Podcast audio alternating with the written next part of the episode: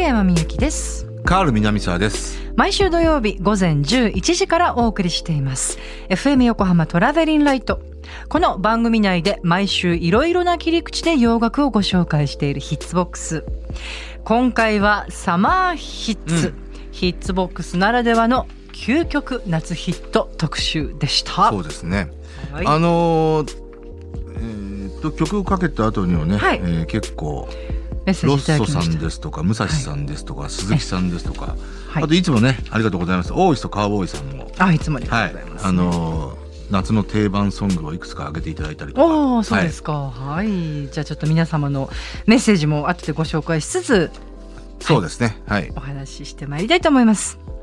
この特集をお送りした後、放送で語りきれなかったことをコーナーコメンテーター、カール南沢さんに語っていただきます。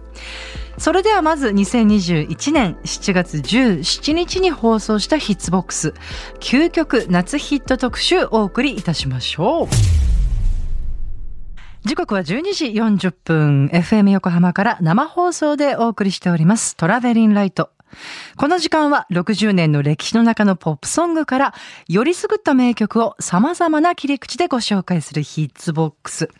一曲一曲を詳しくご紹介してくださいます。コーナーコメンテーターのカール南沢さんです。こんにちは。はい、こんにちは。カール南沢です。いや、ティーゼヘブンのみんな可愛い。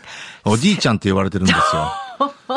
すっかり、ちょっとなんか2年ぐらい前はそんな風には呼んでなかったうん、まあ、でもね、年齢的には確かにもう、親っていうよりはもう、そうなの、ねおじいちゃんって感じですけどね。ええー、まだまだそんなそんなって一応私も言いたいけどもね。いや、本当ちょっと3人とも素敵になっててびっくりしました、本当に。ありがとうございます。ね曲もすごく良かったです。はい、ではちょっと今日のテーマをお願いします。はい、すっかり梅雨も開けたんですよね。開けたんですね。うん、関東地方もね、はい、開けたということで、はい、すっかり夏になったなという感じなんですが。はい、はい、えー、これも毎年恒例になってると思うんですけど、はいえー、サマーヒット。サマーヒット。私も欲しいな。はい。はい、えー、これをお届けしようと思います。ああ、はい、畠山さんにもね。ねサマーヒット。何かしらね。出ますように。はい。何かしら。はい。えっと、ほぼ毎年、このヒッツボックスコーナーでも、はい、この、要はタイトルにサマーですとか、はい、えー、その夏という言葉が入ったヒットソングっていうのをね、紹介してるんですけど、はい、よくよく考えたら、はい、四季の中で、多分サマーっていう、ね、ウィンターとか、あの、オータムとか、はい、スプリングよりも、はい、サマーってついた曲の方が圧倒的に多いんじゃないかな。なんかそんな気がしますね。うん。はい。うん、と思います。はい。うん、えー、まあ、ロックエラーに入ってね、この70、およそ70年間、えー、コンスタントにサマーヒットっていうのはね、誕生してると、でしょう、きっとね。うん、はい、思われます。思われますね。が、はい。えー、でね、今日はその1曲目として、はい。えー、まあそのかつての、うん、もう、50、60年ぐらい前かな。あの、ロックンロールが誕生してからソウルミュージックの時代へと移行しつつある時の、はい、えー、サマーヒットをね、えー、お届けしたいと思うんですけど、はいうん、これがパーシーフェイスオーケストラ。おはい。はい。うんうん、あの、映画で、はい。避暑地の出来事っていうね、えー、あ、サマープレイスっていう、これのテーマソングですね。まさしくだからサマーヒットなんですよ。いい曲なんですよ、ね、はい、これね、はい、実は1960年全米ナンバーワンになってるんですね。あ、そうなんですか。はい、しかも9週連続1位っていうね、メガヒットですね。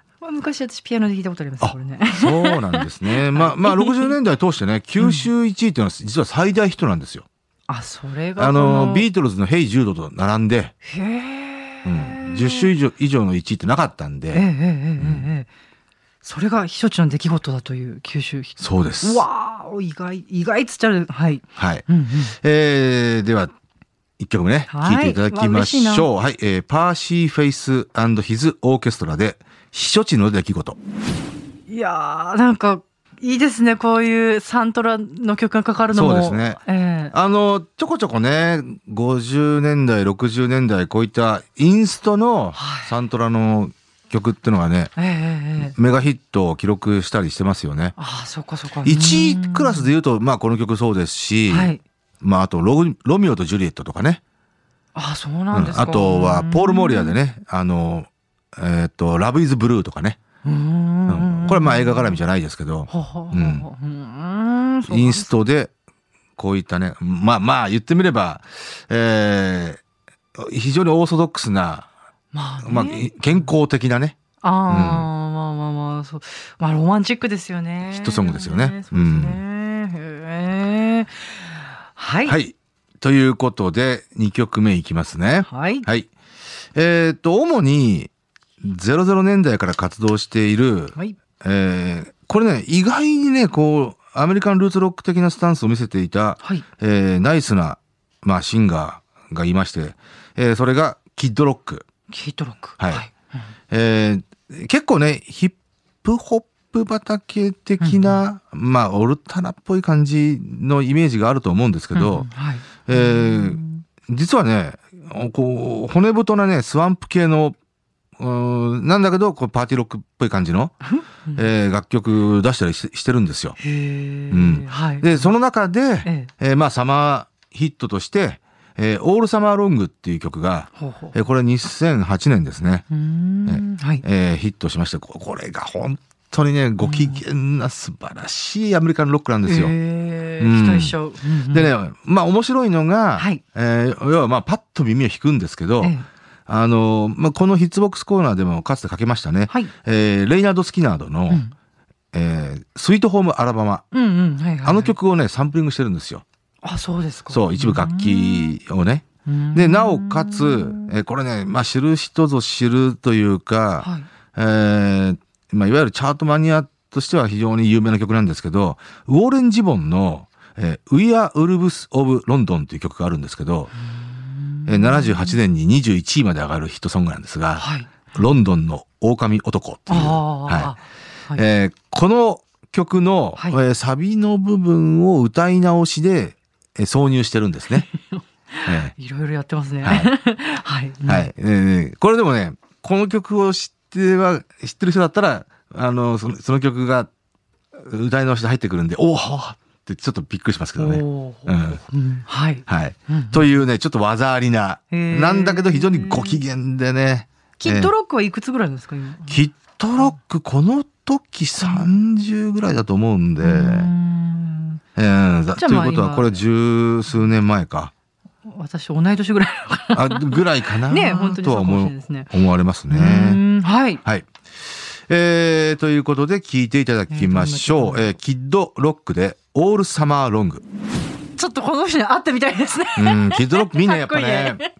いや、絶対にいいやつだと思いますよ。いや、うん、いや、もう、文句なく、かっこいいと思いますよ。うん、まあ、あとね、彼は、あの、さっきね、その、いわゆるルーツ、アメリカンルーツロック、うんぬんかんぬんって話しましたけど、はいえ。ー、やっぱりね、あの、しっかりと、ボブ・シーガーですとか、はあ、トム・ペティだとか、ジョン・メレンキャンプだとか、こういった人々への敬意をね、表してるんですよ。はあはあ、うん、だからまあこういったアーティストのうん名前を見る限りいろんなことが分かりますよね。うん、うん、そうですね、うん、はいそうですね。彼の音楽性っていうかね。ええーうん、いやいやいやいやいやいやこういう感じは聞くと本当アメリカンロックね。そうですね。憧れちゃいますね。スワンプとかブギウギとかねそういうアメリカンルーツロックをね。はい。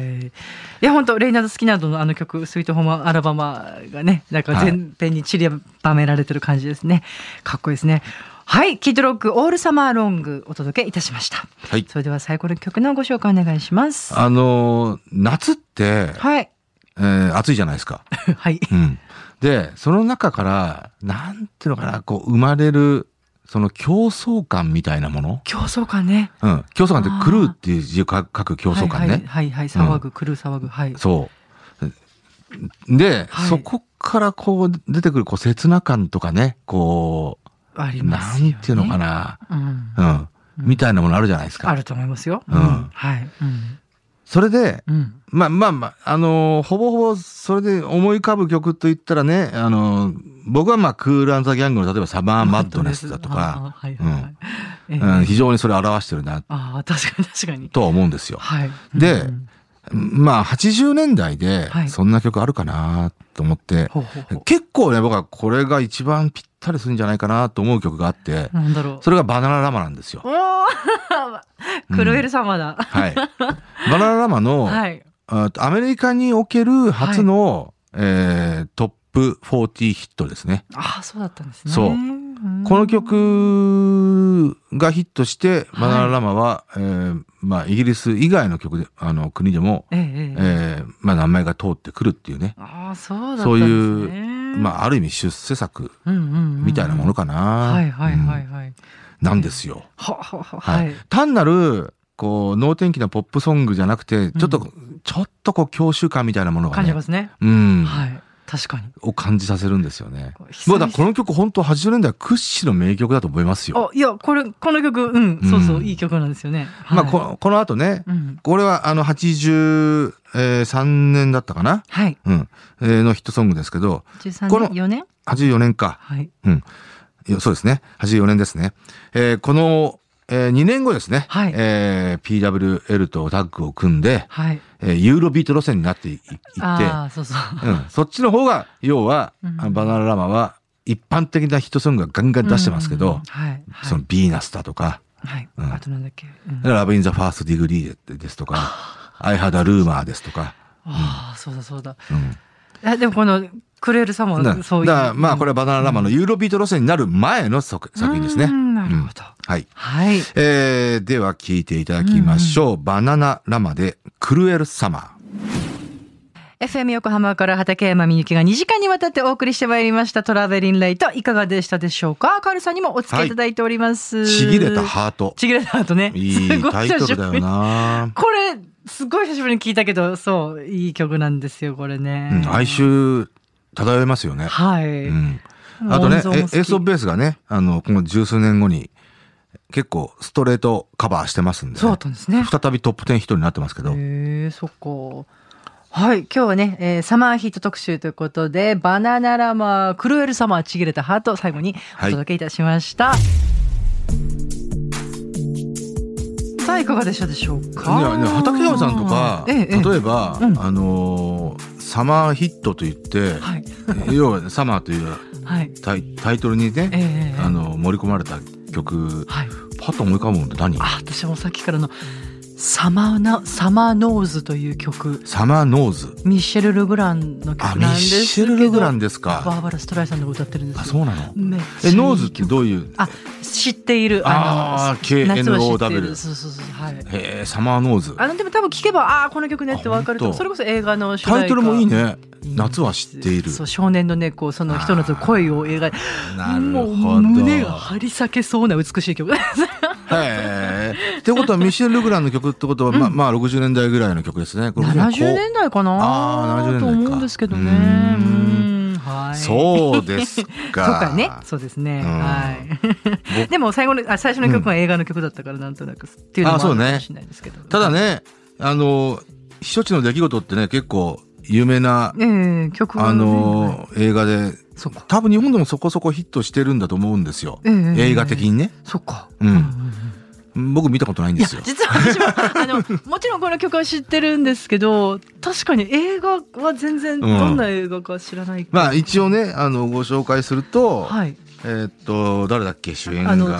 私なんかこの俳優さんたちの名前も知らなかったの全然。本当、うん、これね名前はねやっぱり、ね、まあね、えっと、トロイ・ドナヒューとサンドラ・ディ、うん、特にねサンドラ・ディは有名な女優さんで、うん、例えば、あのグリースっていう映画があってグリース、うん、グリースってあの、あの高校時代の、あの思い出を面白おかしく描いた映画じゃないですか。はい、でまあリメイクが78年にジョン・トラボルタとオリビア・ニュートン・ジョンで、はい、まあそっちで僕は同じしか知らない。なんですけど、はい、グリースの中にあの女の子があの部屋に集まってえー、っとまあワイワイワイワイ、まあ、よくある高校生のあのー、うん、なんていうの一晩のパジャマパーティーみたいなあなんかあった気がする、うん、その場面があったんですよ。はい、えー、えー、でそこの中であのー、まあちょっとミュージカル映画じゃないですか。あのちょっと冗談っぽく、はい、私は綺麗よっていうので、Look at me, I'm Sandra D って言うんですよ。おおそうでしたか。だからやっぱ、あの、あれは舞台は60年代ですけど、グリースはね。ああ、60年代、そうだね、60年代だね。60年代なんだけど、あの、要はその時点では、やっぱ大女優として、若者たちには認知されていたっていうことを、やっぱり表現してるんですよね。だサンドラ・ディーっていうのはやっぱそういう立ち位置の女優さんだったんじゃないかな、えー、私結構ハリウッド女優とか大好きなの全然全然知らないそっか、うん、失礼いたしました。うんそうなんだ。グリースの方そんなふうに出てくるんだ出てきますね。えっとサントラにも曲として入ってますね「ルックアットミアイムサンドラ・ディー」タイトルがちょっとタイトルに入ってるってことですね。タイトル覚えてないかって覚えてないですけど、うん、うんまあそんなね避暑地の出来事だ。こういうね、はい、あの要はあの世の中がロックンロールだえー、ソウルミュージックの誕生だ、ザ・ツイストだ、みたいなね、はい、えー、ことで、まあ、騒がしい中、こういったオーソドックスなね、映画音楽、もう、前々からあるような、が、ひょこっと大ヒットしちゃうっていうね。あねまあ、時代のな、時代の波に流されないような大ヒットソングですよね。うん、そうか、そうか、そうか、はい。60、60年か。うん。そうですね。とはいえ60年ってずいぶん前ですもんね。あまあそうですね。おおよそ60 1年前か。そうか。うん、いやなんていうかこう美学がね まあね、ちょっと今とはまたちょっと違うというかね。うん、まあ、あの、パーシーフェイスオーケストラって、うんうん、あの、もちろん有名なオーケストラではあるんですけど、はいはい、いわゆるアメリカのヒットチャートに入るような曲っていうのは、まあ、これが最大のヒットですね。あ、そうですか。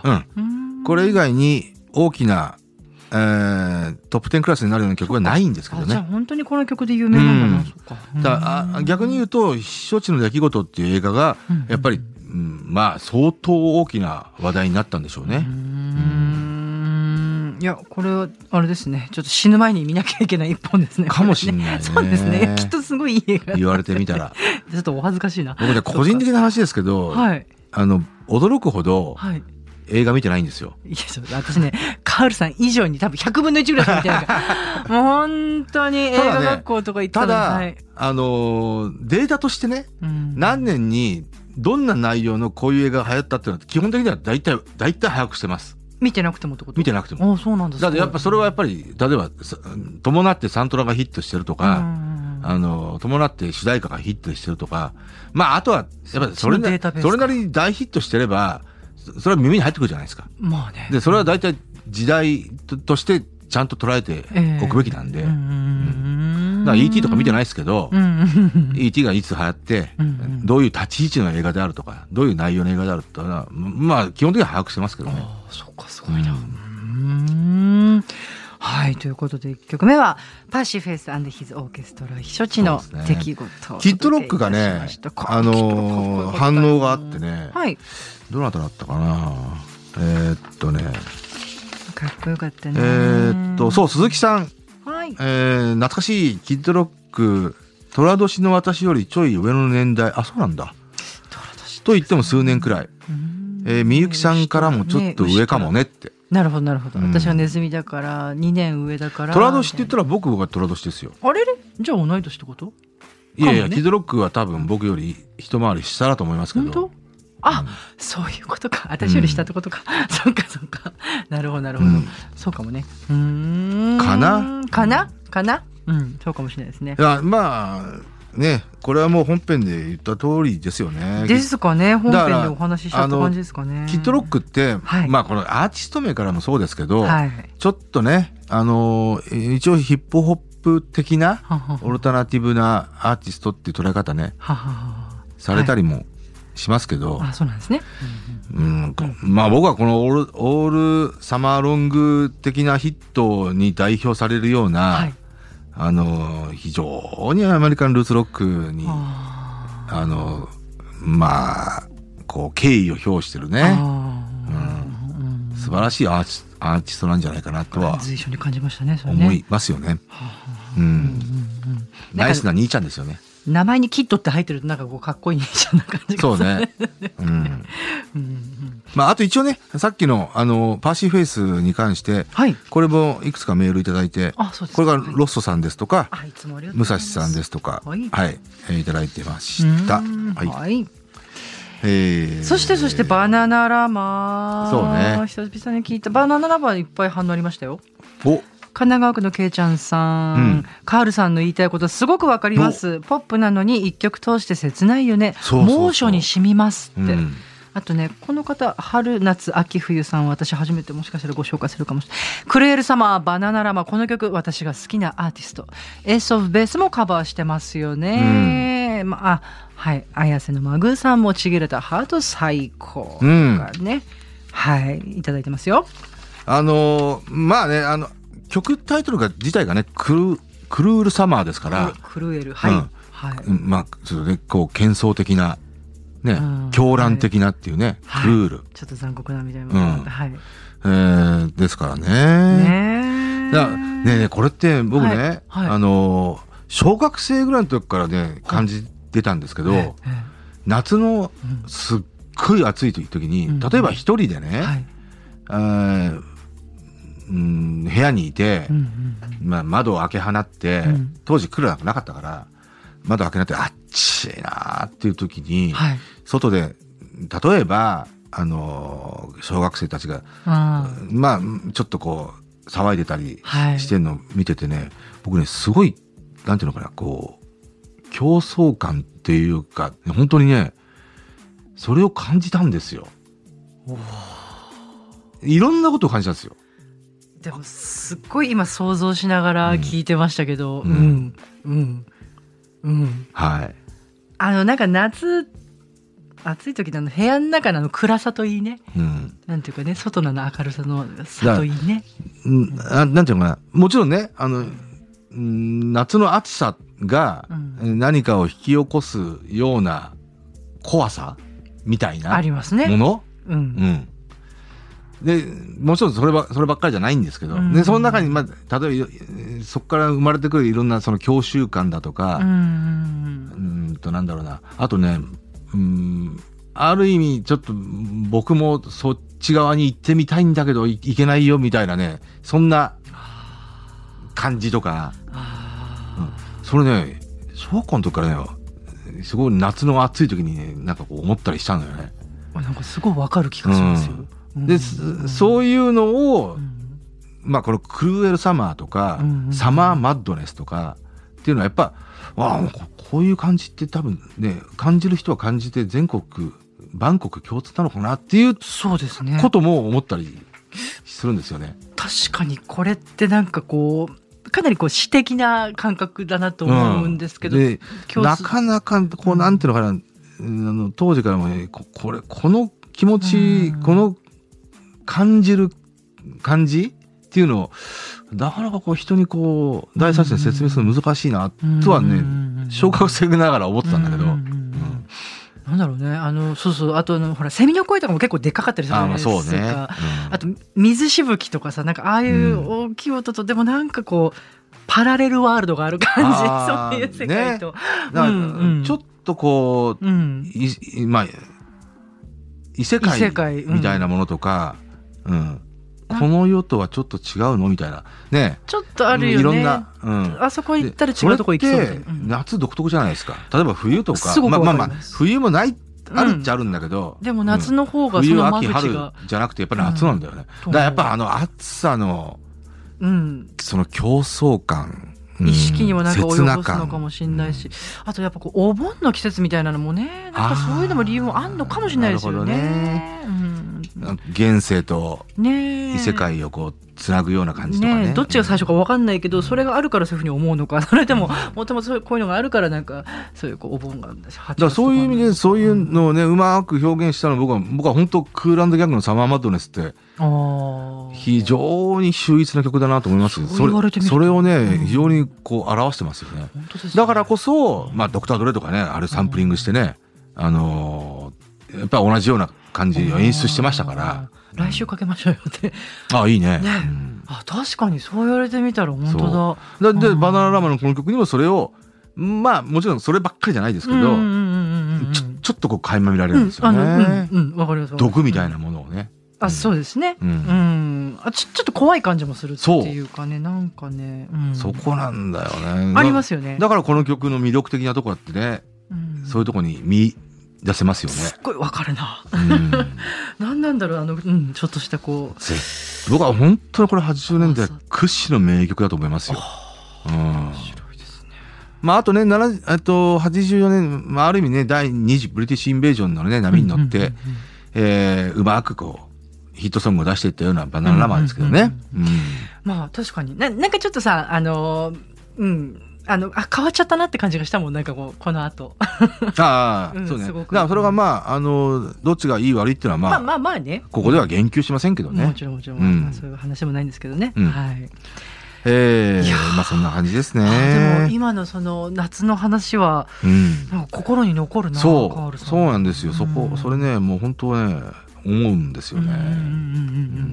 ね、なかなかこうしっかりと明確なあの言葉として表現するのが難しいんですけどね。こういうのがこう文学とかなるんですかね。ね,、うん、ねちょっとカルさんもし書いてくれたらいいのになって思いますけどね。だからそううん、まあそうだろうな、ね、谷崎潤一郎とか、三島由紀夫とかこの辺こういうのうまいんだろうな。うん、なんか一言ではちょっと言い表せないな。ということで今日ものんちゃんが？のんちゃんがね、入ってくるのかな。てけてけてけてけ来てくれましたよ。今日はね、はい、7月の 17? かな ?17 か。はい、もう7月も第3週目ぐらいに入って。遅いな来まして。はい、はい、すいません。えー、7月クールのドラマもそろそろ、出揃ほぼほぼね、いわゆるゴールデンタイム系のドラマは、えー、出揃ってきたかな。はい、のんちゃん。はい、こんにちは。こんにちは。のんちゃんです。のんちゃんです。ね、あの、はい、今週、いっぱいありましたね。えっ、といわゆるゴールデンタイム系で言うと、あと、プロミスシンデレラとか、と、推しの王子様。えー、星の推しの王子様ね。推しの王子様、はい、この辺りが、えー、出てきて、大体出揃ってきたかな。そうですね、ほとんど。僕ね、推しの王子様見てないんですけど、はい、のんちゃん見たんだあ私はまだ触りしか見れてないんですけど。でも昨日すごい涙腺崩壊したドラマがあったっていう話がハッシュタグ家族募集します。だ今回僕はもう双璧だと思ってるのが、はい、ハッシュタグ家族募集しますと箱詰め。これがもう、ね、あのコンクールのドラマの双璧。もうイーグルスとドゥービーブラザーズみたいなもんですよ。ウエストウエストコーストロックの双璧。なるほど。キングクリムゾンと、キングクリムゾンとピンクロイドみたいなもんですよ。プログレッシブロックの双璧ですよ。何十年もそうだみたいな。はい。箱詰めと、ハッシュタグ家族募集します。もう昨日もう、涙腺崩壊。で、予告編見て、第3話目、絶対涙腺崩壊。第3話が、ね、肝ですよね。こうシングルファザーの方とシングルマザーの方とかがこう集う場所ができて、で一つ一つ家族を作ろうよっていう。そういう。これも言ってみればもう究極な、まあ言ってみ言ってみれば TBS のありがとうですよ。あの70年代の究極のファミリードラマなんだけど。なるほど。うん。ありがとうってドラマがあったんですよ。驚異の50%ですよ視聴率。えー、うん、知らない。そう、僕は小学校時代見てましたけど、それみたいなもんですよ。なんだけど、これはね、キャストがいいよね。いいですよね。岸井ゆきのが本当いいと思うよ、俺は。岸井ゆきのはもう、て浦安鉄筋家族で最高の女子高生役やってたんだけど、最高の女子高生役。うん。こういう役もできるんだっていうのはね。岸井ゆきのさんって、愛がなんだと99.9以外わからないです。ああ、うん。あんまりだってね、そんなに積極的に連ドラ出てないけどね。そうですよね。まあでもここ2、3年結構ね。うん、と思います、うん、あの、結構存在感あるよね、あの子ね。で、岸井ゆきのとか、あとなんだろう。あの、大豆田の、あと、角田さん松田じゃなくて、あの、女性で。ああ、竹内さん。あ、石橋静香さん。あ僕名前覚えてないんだよね。ど、どなたの彼女ですか？あの、レンタの CM で、あのー、あのー、ドランクドラゴンの、はい、ドランクドラゴンじゃねえや。あのー、馬の役やってるやつに、好きですっていう、あの女性。竹内ひろみさんじゃないか？な。あ、要は、あのー、あれです。2番目の旦那さんの。じゃ、じゃなくて、大豆では関係ない。関係ない。なかった。あの、あれだ。コントの、コントが始まるの、はい、えー、有村の妹役。ああ。あの子。あの子とか、そういうタイプだよね。うん。ああ、そんな名前、そんな名前。うん、古川琴音、そんな名前。うん。あれも、僕はあの子はすごいそ、うん、存在感あるなと思うんですよ。岸井さんとなんかこう、雰囲気似てますよね。そう、そうなのよ。あ、私同い年だ、96年かぶるんだよね。僕、あの、あの手の存在感のある顔って僕好きなんですよ。いや、いい別に綺麗とかそうじゃわけじゃないんだけど。のんちゃん見して。うん、すぐのんちゃんに頼るから。だ僕はあの特に古川さんはね古川琴音さんはねすっごい注目してますよ。このこの子多分ね5年後大丈夫だと思いますよ。石井幸乃さんより古川琴音さん。うん。うん、いい写真。さらにコントが始まるでも、はい、それは結構感じましたけどね。うん。うん。よかった。コントが始まるも見てたんですか？えっと半分ぐらいかな。あ。いや3分の2ぐらい見たから。やっぱ有村。